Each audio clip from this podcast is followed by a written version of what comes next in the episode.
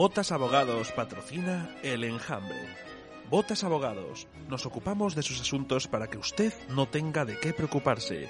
Botasabogados.com, calle Uría número 30, piso 5, teléfono 985 25 99 56. Botas Abogados.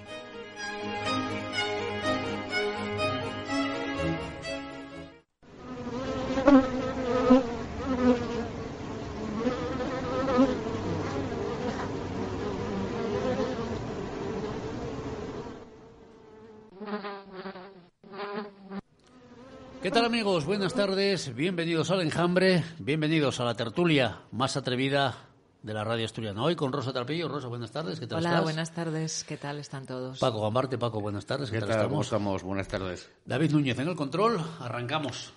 Mm, 50 minutos aproximadamente por delante para desmenuzar lo que ocurre en Asturias, en España, en el mundo, porque hay, hay bastantes noticias. Rosa, ¿por dónde empezamos?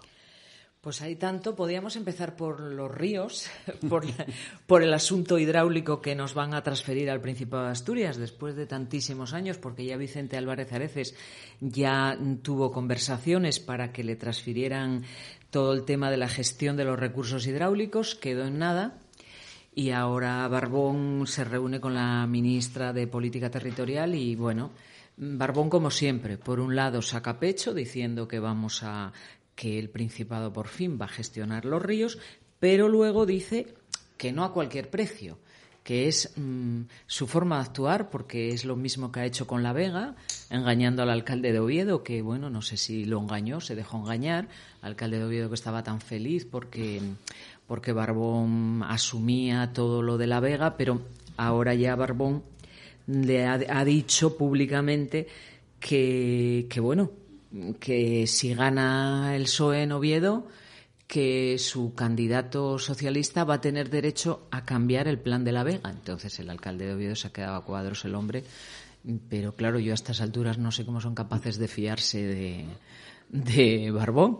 Pero bueno, con el tema de lo hidráulico, mm, yo digo que si no son capaces de sacar adelante lo que tienen ahora mismo, encima una competencia más, Es no, absurdo, porque no sé cómo vamos a acabar. todo lo que tocan lo destrozan, son incapaces a gestionar absolutamente nada y quieren todo. Bueno, lo, lo de Barbón al final.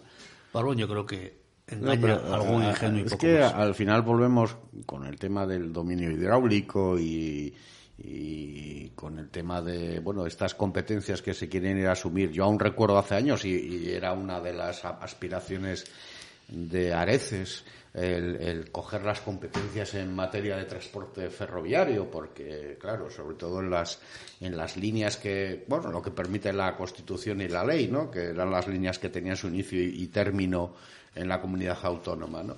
Pero al final el problema no es de que cojas tal competencia X, Y Z, sino que vengan acompañadas de la suficiente dotación presupuestaria. Gran error de aquella asunción masiva de competencias por parte de Areces en su día, en la que recogió todo lo habido y por haber, pero sin dotación presupuestaria alguna que pudiera acompañar, ni cesión de elementos que pudieran acompañar una eficaz gestión de las competencias asumidas y en esta vez estamos otra vez más. A mí lo único que, como uno es, es mal pensado, pues dice que, hombre, que la, la legislación sobre los recursos hídricos y los recursos hidráulicos, pues en una época de crisis energética, pues esta cuestión que tenemos en Asturias de las concesiones de minicentrales eléctricas, que hasta ahora estaba en manos de la Confederación Hidrográfica del Norte y demás, pues puede suponer la concesión de licencias, permisos, tasas, en fin, esas cosas que, bueno, pueden generar eh, contactos interesantes para la administración y para los particulares, ¿no? Y, eh, dependiendo a quién, cómo, cuándo, en qué circunstancias se conceden y demás, ¿no? Al final, pues bueno, volvemos a lo de siempre, un- una pechofriada más de, nuestro presidente Barbón, que en vez de dedicarse a lo trascendente, pues, eh, en fin, lo que quiere es seguir agrandando una administración que ya es lo suficientemente mastodóntica y que va a expensas ya no solamente de los asturianos, sino que depende fundamentalmente de los presupuestos del Estado, porque la actividad económica y, fiscal que de ella se deriva en Asturias en absoluto cubre, insisto, una mastodóntica administración en relación con el personal con los habitantes de la comunidad autónoma.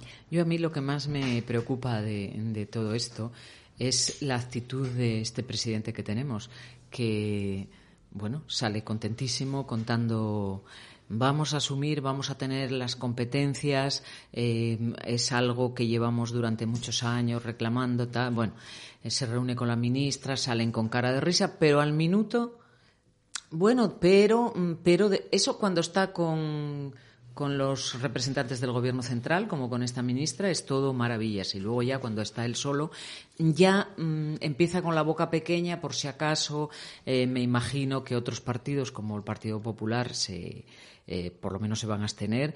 Y entonces ya mm, da un paso atrás por si acaso y dice, bueno, pero, pero vigilantes y según las condiciones y según lo que nos ofrezcan. O sea, o uno u otro. O sea, no, no des un paso adelante y 25 para atrás, porque si al final, si te ofrecen las competencias, ya conocemos cómo, cómo funciona este, este presidente. O sea, en Madrid ha dicho, te vamos a dar competencias y ha dicho Siguana, eh, le den lo que le den, que le darán unos dineros, pero dirá Siguana porque lo ha dicho Madrid, o sea que luego no nos vendan motos de que depende de cómo, cuándo, en fin, es, es esto es una cosa tremenda. lo que resulta sorprendente es que hablen de competencias los incompetentes, ¿no? Entonces ya a partir de ahí ya es ya es ya es sintomático. Pero es que al final este presidente Barrón está haciendo lo mismo siempre, ¿no? Amaga, saca pecho, dice qué tal, luego, eh, bueno, ante los grandes eh, calla y se pliega, pero es lo mismo que eh, está haciendo, pues, por ejemplo, en este caso, con el tema de, de Danone en salas. Yo creo que los oyentes y todos nosotros nos acordamos del problema de Alcoa y os acordáis que durante un año, año y pico, estuvo la Consejería de Industria y el presidente Barbón mareando la perdiz de que estaban buscando inversores, de que había contactos, de que estaba aquello ya prácticamente para encontrar gente que asumiera tal, y aquello quedó en nada. Pues está repitiendo la misma historia con la factoría de Danone en Salas el otro día ya estaba volviendo a decir que estaban manteniendo contactos, de que no, en fin, la discreción y tal. Al final va a quedar en agua de barrajas y desgraciadamente Salas va a perder esos puestos de trabajo, va a perder ese centro industrial y al final, bueno, pues el gobierno de los incompetentes que quiere más competencias, lo que no resuelve es lo que sí es de su auténtica responsabilidad, que es tratar de generar pues un futuro o tratar de, establecer un proyecto para Asturias y falla en lo elemental. Volvemos a lo que hemos dicho tantas veces. Viven en su burbuja, viven muy a gusto en su burbuja. El mundo que ellos ven desde su burbuja no es el mundo real que todos y cada uno de nuestros oyentes y todos nosotros vemos y cómo están las cosas y cómo están las circunstancias. Y desgraciadamente, mientras eso no cambie, pues ni nos podemos fiar del actual gobierno, ni nos podemos fiar de la clase dirigente, ni nos podemos fiar de la clase política, porque en definitiva al final yo creo que cada vez que cruzan la verja del Palacio de la Junta Regional se aíslan completamente de la realidad que les circunda. Lo que ocurre, lo decía esta mañana, es que Barbón, que cada día que entra en escena nos deja muestras de su desconocimiento, de su torpeza, sí hay que reconocerle que se mueve bien en ciertos ámbitos y que es un vendedor de humo extraordinario. Eso hay que reconocérselo porque faltaríamos a la verdad si dijésemos otra cosa. Pero sí es verdad también que juega con las cartas marcadas. Juega con las cartas marcadas y eso le da un plus que el resto no tiene. Mira, yo hoy cuando venía camino de la emisora, eh, vine reflexionando un poco acerca de la situación que vive Asturias, porque ayer, ayer estaba en, un pueblo de, de Quirós, en Bárcena, la capital, y paraba a tomar un café a eso de las ocho y media, nueve, ves los pueblos muertos totalmente, y hablaba con la dueña de una sillería, restaurante en Bárcena, en Quirós, local que frecuentamos mucho cazadores, porque es un punto de encuentro, y hablaba con ella, la veía muy desmoralizada y me decía, es que voy a cerrar, Rafa, me están obligando a cerrar. Yo, pero el motivo es que he pasado de 700 euros al mes de luz a 2.000. Hablamos, pues no estamos hablando de una cafetería ni de una sidrería en Oviedo o en Gijón. ¿eh?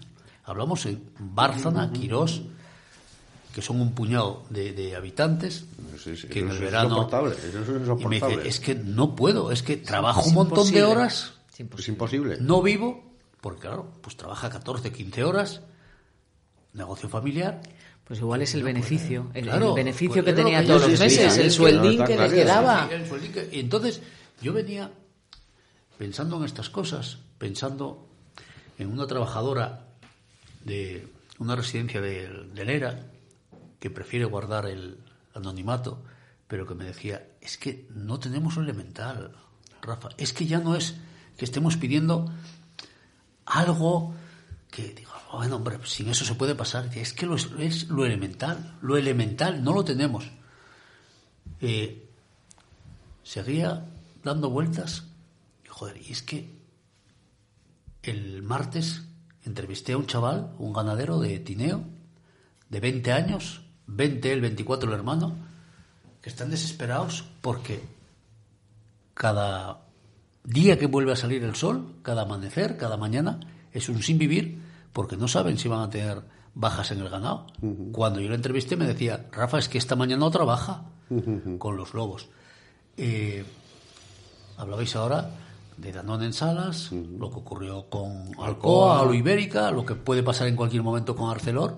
Y luego tenemos a la SEPI que advierte hoy a Duro Felguera que no va a autorizar medidas laborales sin acuerdo social. Duro Felguera, bien. Y me pongo a ojear el folleto y el panfleto esta mañana, como hago habitualmente, y me encuentro en uno de ellos que se celebran unas jornadas organizadas por, por el folleto, Mm.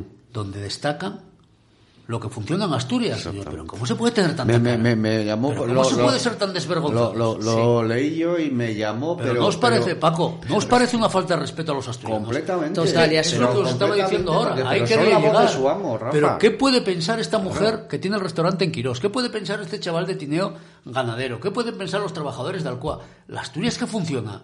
Pero, ¿dónde está la Asturias que tú, funciona? tanto en el, en el panfleto y en el folleto, ¿has encontrado alguna vez un análisis riguroso, objetivo, y por lo tanto, cuando uno dice que sea el análisis tiene que ser riguroso y objetivo, si hay que aplaudir, se aplaude, y que si hay que, que criticar, se critica.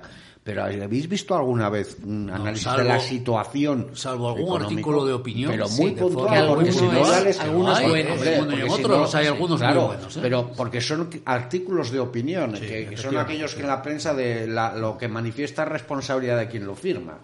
Pero quiero decir que yo unos medios de comunicación, si fueran realmente independientes, si no dependieran tanto de la publicidad institucional y de otra serie de cuestiones, tendrían que ser un altavoz de la realidad de Asturias. Porque yo no me creo que el periodista de a pie de cualquiera de esos dos medios no tenga dos ojos en la cara o tenga el mínimo sentido común para ver lo que está aconteciendo en Claro, pero Asturias. tienen una línea editorial claro, que les la obliga. cuestión radica en la línea editorial que evidentemente están al sol que más caliente, repartidos en función de sus intereses muy concretos y muy determinados de medio, ¿no? Entonces, claro, tienes razón, yo por la mañana estaba viendo aquello y además estabas leyendo a quienes estaban ahí haciendo unas declaraciones y dices, "Está- esto es Silicon Valley, ¿no? Vamos, estamos, estamos al lado de San Francisco y aquí va a ser esto una potencia en video, en creación de videojuegos y no sé qué, que va a ser una maravilla. Claro, luego, en fin, rascabas Y la un poco y viendo, y- ¿eh? y viendo algunos nombres dices tú, válgame Dios, porque si esto es la, la Asturias que funciona, Pero no, no, sé cómo será la que no funciona. Claro, pero ¿no recordáis ya hace unos años también, con motivo de algún aniversario, la Nueva España sacó un suplemento que eran 80 ideas para reflotar Asturias y los en el 90% de los que daban las ideas eran los que habían llevado a Asturias a la situación. Correcto. Es que a mí me parece una falta de respeto y tragamos con todo, tragamos con todo. Claro, luego cuando intentas explicar esto, claro, dices, oye, es que Barbón sigue gobernando, Barbón sigue... Claro, pero es que todo lo que está... ¿Dónde están los sindicatos ahora mismo? Aquí en Asturias. Callaos como ¿Dónde puertas. están? ¿Dónde están? Claro, ¿ves todo esto? Eh, ¿Ojeasteis hoy el panfleto y el folleto? No, yo hoy la verdad Yo que sí. no. ¿Portada? Sí. Dedican- Los debo tener por- No, pero no, si lo digo, si yo los ojeé, pero digo a que no hay nada destacable en la portada. Nada. Hablarán algo de, de Álvaro Cervera, nuevo entrenador del Oviedo, hablarán algo de... Y hablan nueva pre- continuamente la de- nueva Uh, presidenta de la fundación. Fundación A mí, a mí me tiene impresionada que yo todos los días abro el periódico y leo un nombre, Pachuca. Ya me da hasta la risa. Pachuca, claro. O sea, yo no, no tenía ni idea. Pachuca, Bueno, ahora, ahora Grupo Orlegui también. o sea, es continuo, Pero, continuo, continuo. ¿por qué os pregunto esto, Rosa Paco? ¿Por qué pregunto esto? Si hoy, hoy, cuando ojeas la portada de la Nueva del Comercio y no ves nada destacable, bueno, no ha ocurrido nada. Si la sentencia de ayer de la audiencia provincial contra Adrián Pumares es a Álvarez Cascos, hoy la portada del folleto y del panfleto se la dedican a Álvarez Cascos. Correcto. Que del folleto lo podemos esperar, del panfleto no, porque el panfleto con Cascos recibió mucho. Sí sacaron, mucho. ¿eh? Eh, Sí, pero, pero, un poquitín, pero bueno, sí. bien, hombre. Y, el hombre. y la voz. Hombre, es que ya, si no lo sacan, ya, ya sería la hostia, si no lo pero, sacan. ¿eh? pero la nueva no sacó nada. Bueno, en, en algo en, en el No, yo lo no vi digital, nada. creo, lo digital, creo. Yo ni en digital, ¿eh? No, lo creo, encontré. me dijeron con unas niñas. Pero vuelvo a lo mismo, imaginaros que fuese al revés. Bueno, sí, que sí, habría, al habría revés. la portada. Entonces, esta habría es la- la, la Asturias que nos toca vivir. Y- Esta es la Asturias de mentira. Por eso es muy difícil que aquí cambien las cosas. Hoy todavía Barbón o ayer nos habla de lo importante que es que salgan estos presupuestos. Estos presupuestos son unos presupuestos para llevarnos a la decadencia más absoluta si es que aún nos queda ¿Dices los generales del Estado o los de aquí? los de Asturias. No, me que refiero- son en la misma línea. me vamos. refiero a, a Barbón. Más salario social. Y luego me llama mucho la atención también cómo entra Cofiño en escena y escenifican unas diferencias con Izquierda Unida que parece que- es algo, pero si lleváis en Asturias lleváis toda la vida de la mano Claro. y hacéis este paripé justo siempre cuando se acercan unas elecciones. Es que lo de Izquierda Unida no tiene un pase y lo de este PSOE tampoco. Pero ¿hacia dónde que- va esta Asturias? Pero es que esa Pero- Izquierda Unida y ese PSOE y esa FSA se han necesitado como el comer toda la vida Claro, de, como claro. diría castizo, toda la vida del señor. Claro. Entonces, es decir, desde Llamazares y tal, que si no, mirar lo que fue. Recuerdo ¿eh? la época de Areces que, Hasta que formaron parte del gobierno. parte, ¿eh? Claro. llegaba exactamente. Pero- que hay algún diputado hoy del partido de Podemos que estaba en su día en Izquierda Unida y no un señor que le gusta mucho los tatuajes y llevar pendientes en la oreja, ¿no?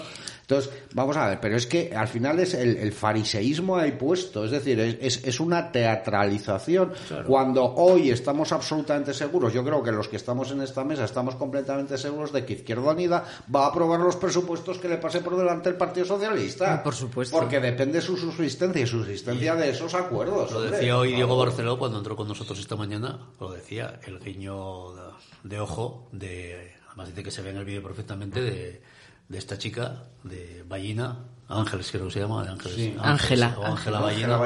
Ángela Ballina, que es Toda la vida en política. sí, imbécil por encima de sus posibilidades. Esa También. sí que es imbécil por encima de sus posibilidades. Ayer esa señora sacó un tema en el Parlamento Regional que sonroja al más pintado. Es un insulto a la inteligencia. n- Exacto. Ah, No sé si sabéis a qué me refiero. Mm. Eh, ayer hay un...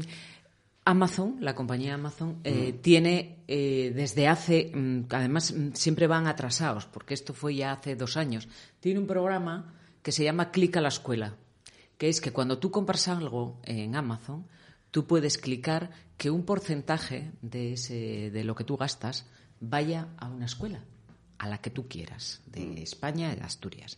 Bueno, y eso va, pues vamos a decir, a una bolsa virtual para que ese colegio pueda gastar eh, eso que recoge en material escolar exclusivamente. Bueno, pues esta señora denuncia ayer en la Junta del Principado que el Colegio Lloreu de Gijón participa de, de esto en Amazon.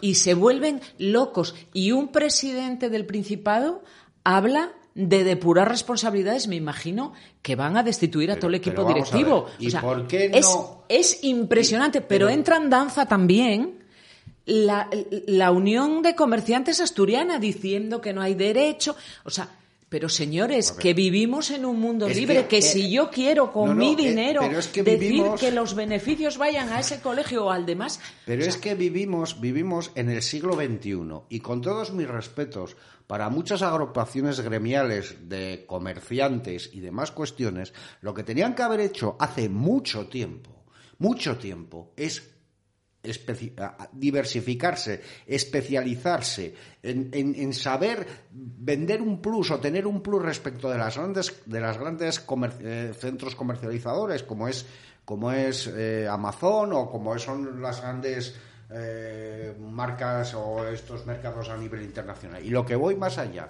¿qué razón, qué impedimento, qué motivo hay para que un centro, que supongo que es de titularidad pública, Por supuesto, participe en una campaña en la que al final lo que va a suponer es, no sé si mucho o poco, más bien me imagino Será que poquito, poco, será ¿eh? poquito. en material de una empresa que tiene un detalle de generar esos fondos que lo mismo se lo da a un colegio de Gijón que a un colegio de Sri Lanka. Exacto. ¿eh? Entonces, que... pero Es- mira, se es- llama clic a la educación. Claro, pero Es esa es la. Mira, esa es la filosofía que, que- que se refleja con la frase famosa de Sánchez, de que dice de que cómo va a estar mejor el dinero que nosotros trabajamos no va, está mejor en sus manos que en las nuestras. Pues eso es igual. Es decir, yo tengo que captar toda la materia de la educación, la famosa educación pública, que la estamos degradando. A partir del año que viene no hay ningún tipo de exigencia, se puede pasar de curso sin repetir, etcétera, etcétera, etcétera, etcétera. Con lo cual estás negando el futuro a quien sea brillante, a quien se esfuerce, a quien tenga, porque lo estás igualando no a la alza, lo estás igualando a la baja.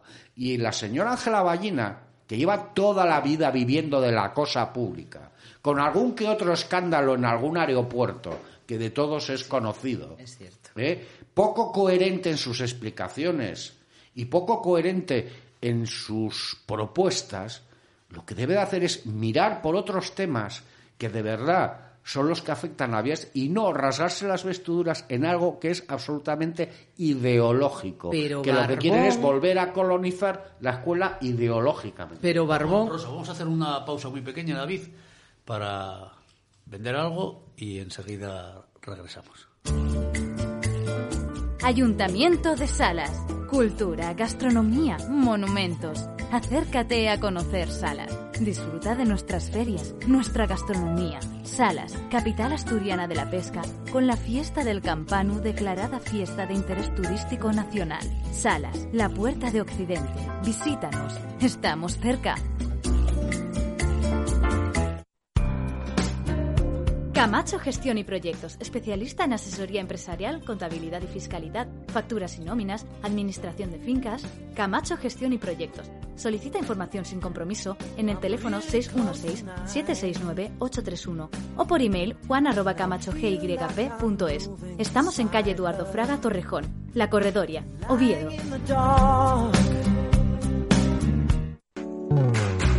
Panadería artesana Hermanos Marrón. Trato cercano y amable.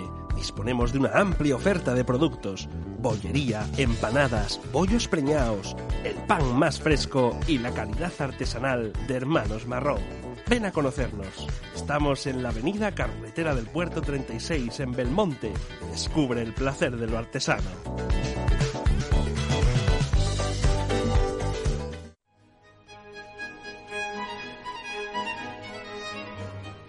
Botas Abogados patrocina El Enjambre. Botas Abogados, nos ocupamos de sus asuntos para que usted no tenga de qué preocuparse. Botasabogados.com, calle Uría número 30, piso 5, teléfono 985 25 99 56. Botas Abogados.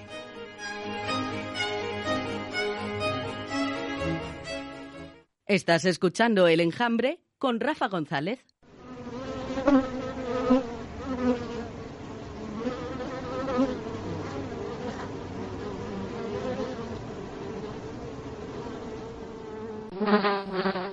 Continuamos en directo después de esta breve pausa. 7 y 31 minutos. No sé, Rosa creo que estaba hablando. Sí, bueno, nada, ya dejamos cerrado el asunto de decir que, bueno, que como en el Parlamento asturiano hay pocas cosas de las que de- debatir, pues ayer tuvieron un buen tiempo para debatir semejante estupidez porque no tiene otro nombre, rasgándose las vestiduras, incluidos, pues eso, también salieron en danza la asociación de, de empresarios, de los comerciantes y tal, diciendo que era una vergüenza, no sé.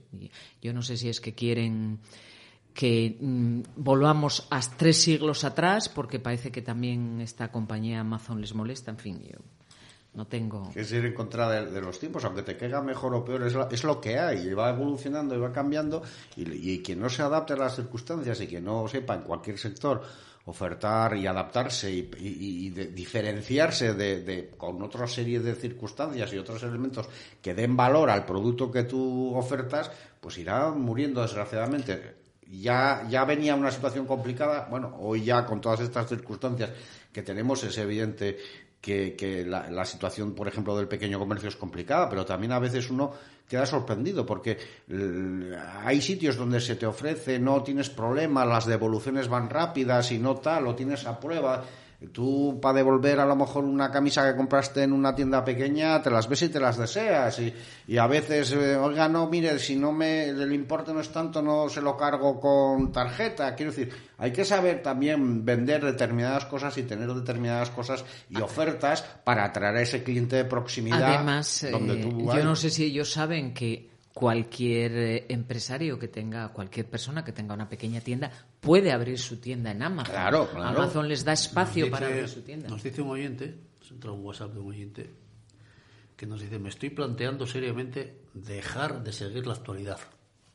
Es que es desolador.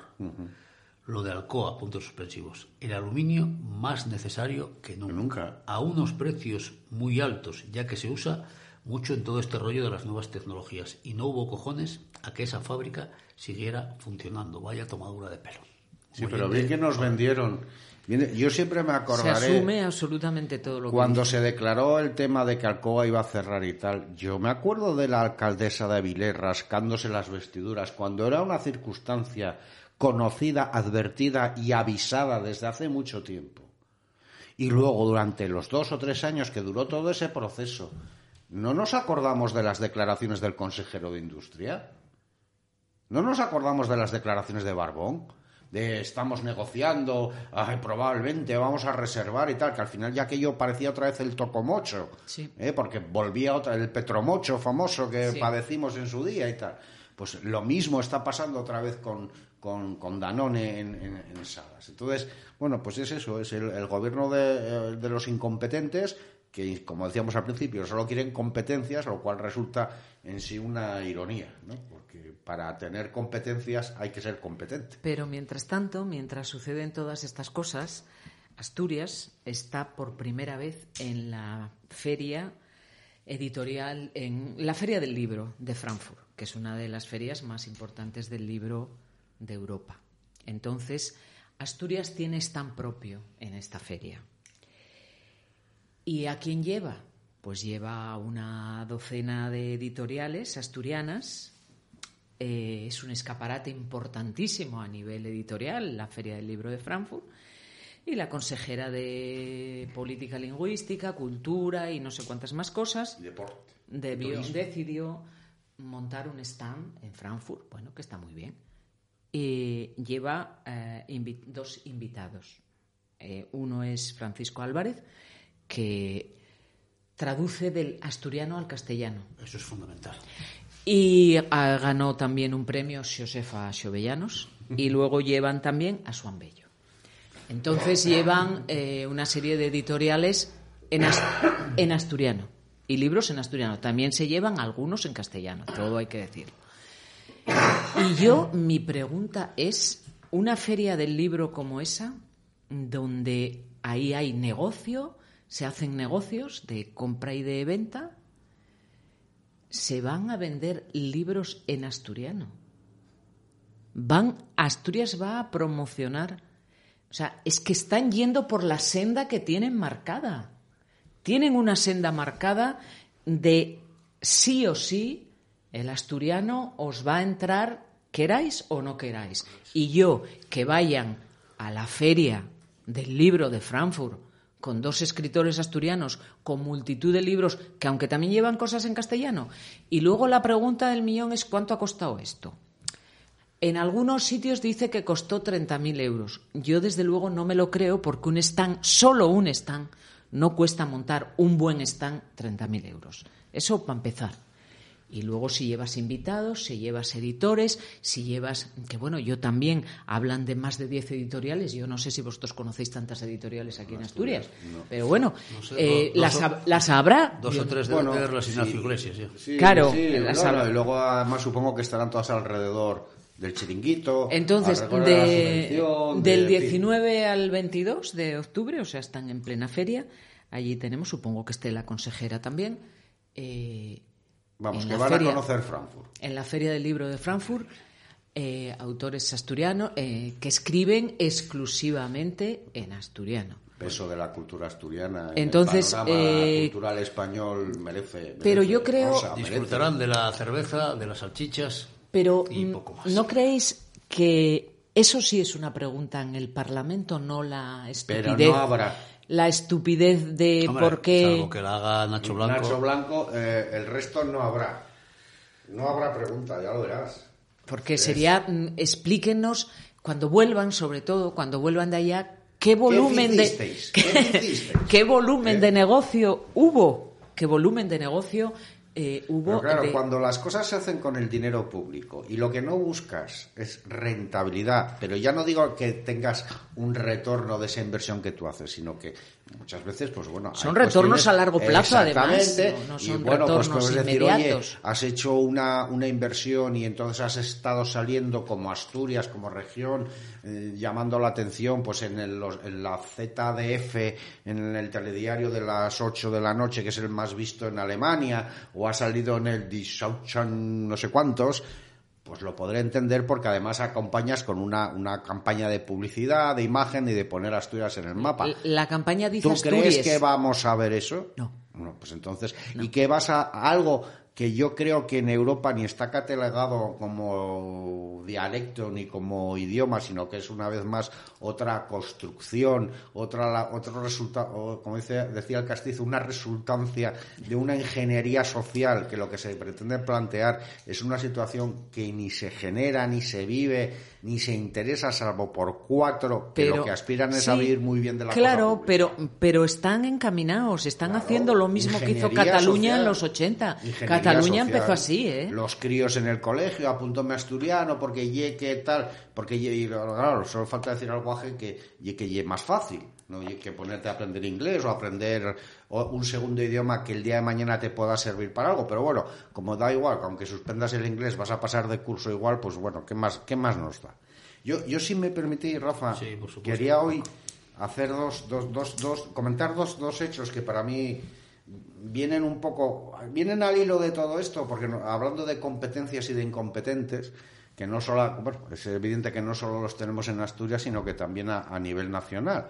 Y entonces, mira, yo, ¿os acordáis del famoso cuando el tema del COVID, aquellas mm, altisonantes declaraciones de la vicepresidenta Yolanda Díaz aprobando un decreto en el que ahora le estaba prohibido despedir durante el COVID, porque aquello era la, atacar a los trabajadores y al... Bueno, pues sorprendentemente hoy el Tribunal Supremo acaba de dictar una sentencia en un recurso de casación proveniente del Tribunal Superior del, del, Tribunal de, Superior de Justicia del País Vasco, en el cual manifiesta el Tribunal Supremo de una forma clara y contundente y rechaza que los despidos durante el COVID no son nulos, son perfectamente válidos.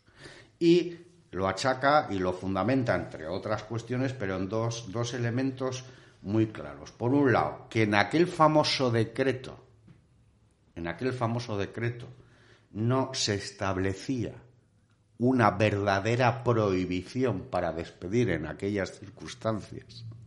Punto uno, cosa que nos vendió, estaba prohibido despedir, no, no se conté. Segundo, que no era obligatorio que las empresas acudieran a los famosos ERTES. Y, en tercer lugar, que lo que se debe de someter es simplemente a la legislación ordinaria en materia del Estatuto de los Trabajadores o lo que, es el despido en forma común. ¿Qué quiere decir esto? que probablemente muchas empresas que no pudieron acudir al mecanismo del despido en aquellas circunstancias y que durante un periodo de tiempo lo suficientemente largo y complejo que tuvieron, tuvieron que estar en situaciones de mantener ERTE en el que asumían una parte importante de los sueldos de los trabajadores, en este caso, a lo mejor han terminado cerrando o estén en una situación económica absolutamente difícil y que vayan a tener que terminar despidiendo o cerrando su actividad. Una vez más, gracias a Sánchez y sobre todo una vez más, gracias a la mayor indocumentada jurídica, y eso que dijo que era abogada laboralista, su despacho duró un año, luego ya entró como sindicalista en comisiones obreras, que es la ministra o, la vicepresidenta de este bluff que se llama Yolanda Díaz, que es un auténtico bluff. Y es algo absolutamente vacío, hueco, intrascendente y sobre todo, eh, bueno, que demuestra que bueno, pudo haber pasado por la Facultad de Derecho, pasó por la universidad, pero se ve que el derecho y la universidad pasó por ella o quedó en ella. Eso por un lado. Supongo que va a tener consecuencias a medio y a largo plazo porque seguramente muchas empresas eh, tomarán algún tipo de decisión si se han visto abocadas a, mantenerse en, estas situaciones de ERTE cuando tenían a su disposición otra, otra alternativa. ¿no? Todo esto recuerden que si, claro, uno despide a un trabajador, automáticamente pasa a depender y a ser retribuido por el Estado, ¿eh? en este caso. Y luego ya está otra cosa que me toca como abogado, que son las declaraciones de la directora general del Ministerio de Igualdad, ¿eh? la, segunda de, Irene Montero, una de las amigas que fueron a, Nueva York y estuvieron ahí de Happy Pandy.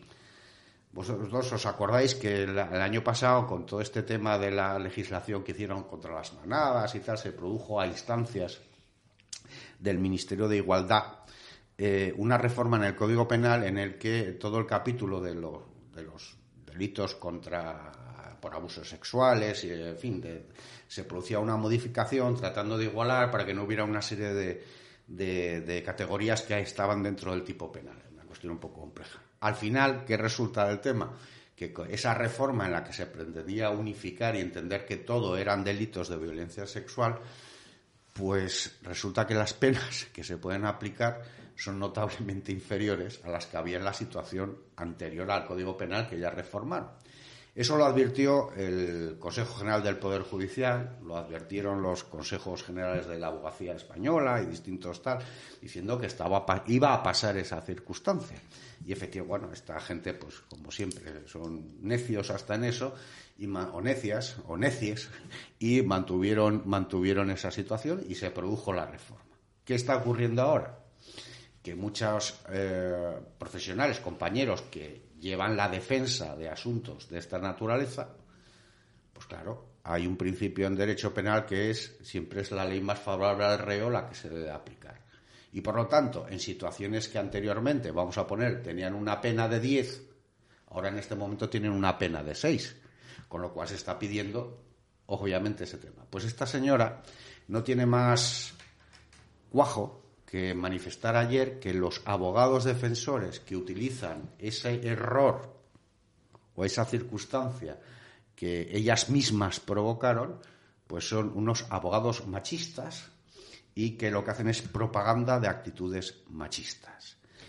Claro, ha salido en tromba el Consejo General de la Abogacía Española, ha salido en tromba los decanos de los colegios de abogados y salimos en tromba los abogados, porque independientemente de la catalogación moral que uno pueda tener sobre los autores de esas personas, esta señora ha olvidado una circunstancia fundamental, que es que los abogados, única profesión que está nombrada expresamente en la Constitución, somos los garantes del ejercicio del derecho de defensa que todo ciudadano tiene en un Estado de Derecho. Y la obligación de los abogados sobre todo los abogados defensores en el tema penal, en el que la mayoría de estos casos son compañeros que están en el turno de oficio, mal pagados, mal reconocidos, ¿eh? y que hacen una labor absolutamente encomiable, lo que hacen es ejercer su profesión conforme, primero, a lo que establece el Estado de Derecho, segundo, a lo que establecen nuestras normas deontológicas y profesionales, que nos exigen siempre que despleguemos nuestro mejor conocimiento, nuestra mejor técnica en la defensa de los intereses de nuestros clientes, que en definitiva son los ciudadanos, en la defensa, obviamente, de sus derechos y sus obligaciones. Y a día de hoy, en este país, y esperemos que nunca desaparezca, existe el principio de presunción de inocencia, por un lado, pero existe el derecho a la libre defensa. Y por lo tanto, ni machistas, ni publicitamos actitudes machistas. Nos limitamos a ejercer nuestra profesión y nuestra obligación, cosa que debieron de hacer desde el gabinete de la ministra Montero a la hora de proponer una reforma del Código Penal sin hacer caso a quienes de verdad saben de esto y manteniendo simplemente una reforma por criterios ideológicos. Lo terrible de todo esto, mm, que yo voy a asociar lo que acabas de contar también con algo que dijo antes Rafa, es que las sentencias tardan tanto tiempo en llegar que los empresarios que se vieron abocados seguramente a cerrar sus negocios, sus pequeños negocios, porque por el problema de que no se podía despedir a nadie, o antes Rafa contó cómo Francisco Álvarez Cascos, la sentencia que ha salido ayer, era de 2019 ¿eh? entonces, la pena que tú has pasado, en este caso, eh, cascos, la pena de telediario, como decimos, esa no se la quita nadie, pero es que desde el 2019 a hoy esto es vergonzoso. Y esta gente eh, fue en el 20, ¿no? El, el COVID. Entonces, claro, dos años después, dos años y pico después, que te digan que no era obligatorio que tú tuvieras que seguir con los trabajadores cuando no tenías medios para mantenerlos, que te lo digan ahora. Claro, que te lo digan ahora después de que has cerrado tu negocio porque no podías asumir los costes. ¿Qué haces, Paco, ahí? ¿Qué haces? no tienes salida. Pero es que están, mira, estamos todos con el, oímos, no, no, creo que nadie esté preocupado de qué pasa en el Consejo General del Poder Judicial, si van unos o van otros, pero mientras estamos perdidos en eso, mientras estamos en estas cosas raras de la ley trans, de la ley trans, de todas estas absolutamente, de la ley de la memoria democrática y la verdad, eh, estamos olvidando lo fundamental. Yo te pongo hoy un ejemplo. Ya no es un asunto como lo que ha pasado, pues, cascos o estas sentencias, las penas de banquillo. Te hablo de una reclamación de dos empresas, normal y corriente, en el tráfico mercantil, que estoy llevando en Sevilla. Hoy me notifican. ¿Cuándo voy a tener el juicio? ¿Te digo la fecha? Dinos. 23 de septiembre de 2024. Madre mía. Sin palabras. Madre mía. ¿Eh? Y no estoy hablando, estoy hablando de una cantidad, un procedimiento sencillo, sin mucho problema. 23 de septiembre de 2024. Sevilla, juzgados de primera instancia. Eh, siempre me habían enseñado que la justicia tardía no era justicia. Pues ahí estamos. y no nos preocupamos de dotar medios, de dotar equipos, de dotar de más jueces, de modificar la planta judicial para facilitar eh, el reparto de los asuntos. Tenemos a la Fiscalía, no a la Fiscal General del Estado, los fiscales provinciales, cuatro agobiados de trabajo hasta arriba que no pueden con todo, a los abogados del turno de oficio se les paga tarde mal y nunca, eh, etcétera, etcétera, etcétera, etcétera. Eh, y, pero eso sí, el, Tribunal Constitucional, el Tribunal de Derechos Humanos damos en esta tertulia muchas veces mm, debemos dar la sensación de que somos catastrofistas y de que lo vemos todo negro, pero es que es así. Es que yo a veces pienso las elecciones o sea, a nivel regional son dentro de ocho meses y las nacionales. Yo a veces digo, si es que no vamos ni a llegar, porque esto se hunde. Pero es que no, no vamos a llegar. Fíjate, yo cuando hablan del estado de bienestar y todas estas cosas, por cierto, la consejera de la cosa dice que va a revisar las ayudas estas de no contributivas y tal, a uno a uno, porque parece ser que, bueno, hay gente que les llamas a trabajar y no aparecen y tal y cual. Ya era ahora, porque lo llevamos diciendo desde hace mucho tiempo, ¿no? Bueno, eso es inaudito. Pero, pero estábamos hablando esto del, del, estado del bienestar, que yo creo que todos estamos de acuerdo en que haya el estado del bienestar. Pero fundamentalmente lo que debe tener un Estado y garantizar a sus ciudadanos, para mí, son cuatro cosas básicas. Es decir, garantizar el derecho a la educación, a una educación de calidad, a una educación que forme a los, a los, a los alumnos como, como ciudadanos críticos, responsables, que analíticos, que, bueno, efectivamente, no como borregos en la masa, eso por un lado, y me da igual, me da que sea pública, concertada o semipensionista, sino que se tenga el acceso a la, a la forma de educación que tú quieras respecto de tus hijos. La sanidad, obviamente, el- el- el- la seguridad, el orden La- la público, educación habría mucho que hablar, Y ¿eh? finalmente, una administración de justicia rápida, eficaz, que lo que no haga es dilatar en los juzgados la resolución. Yo ya no estoy diciendo de grandes mm, juicios penales, no, no. En en la separación o el divorcio de un matrimonio, la resolución de una pensión compensatoria, de una pensión por alimentos, la reclamación de una deuda de una empresa que no paga la otra, el, el aclarar un contrato de arrendamiento, porque todo eso que es el día a día, que es que es, eso es lo que los que nos dedicamos al, derecho civil vemos todos los días. Es decir, eh, las circunstancias ordinarias de la gente. Y lo que no puedes es decir, oiga, no, mire, es que dentro de dos años veremos su juicio.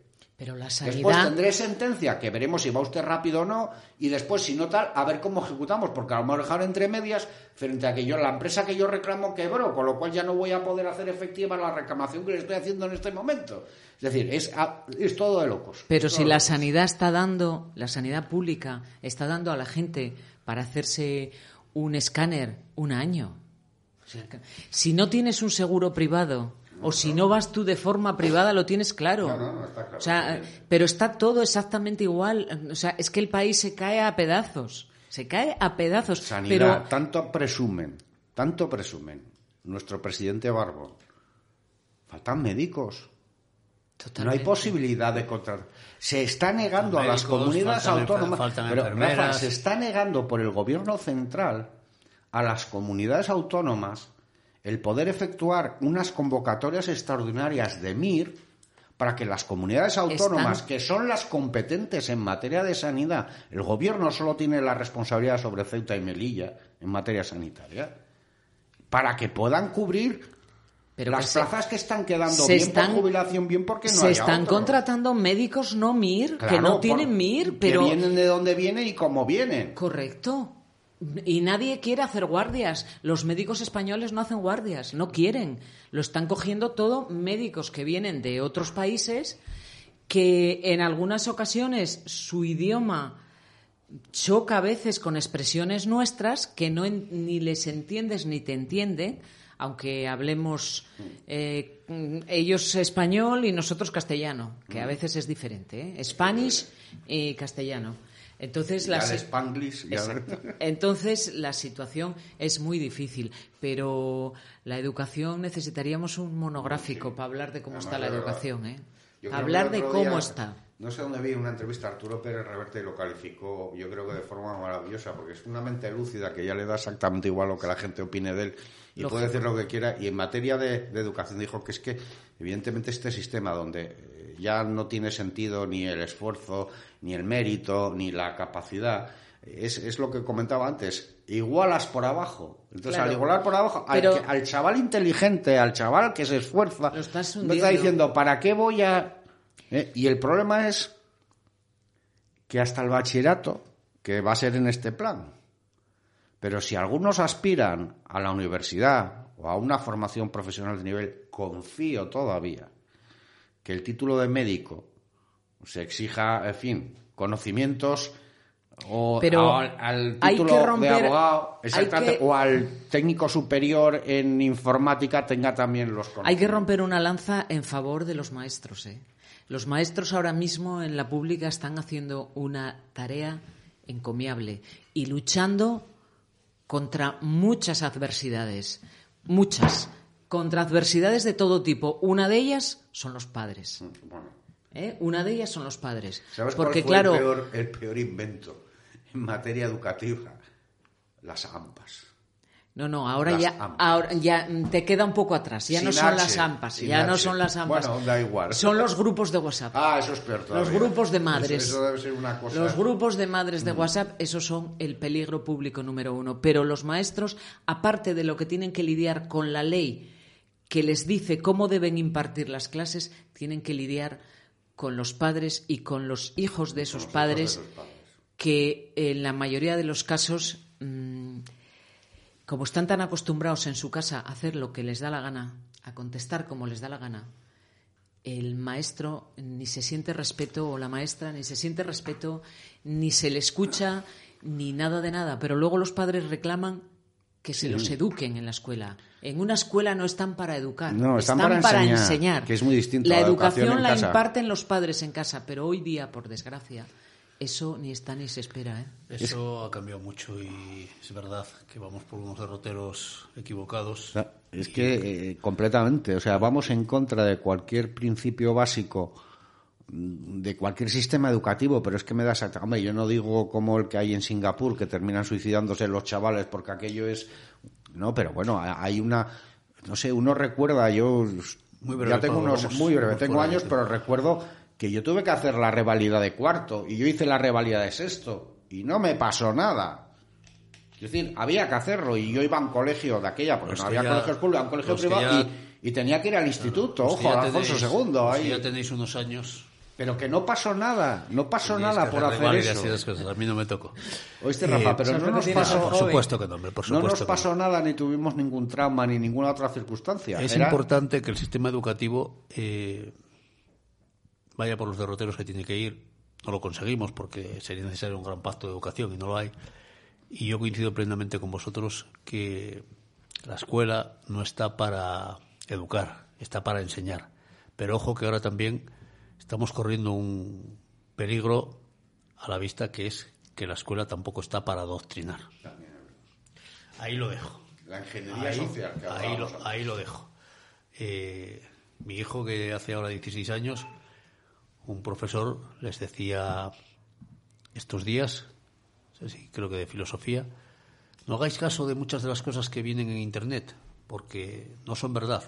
Eso que escucharéis y muchas veces os dirán de que la seguridad social la creó Franco es mentira.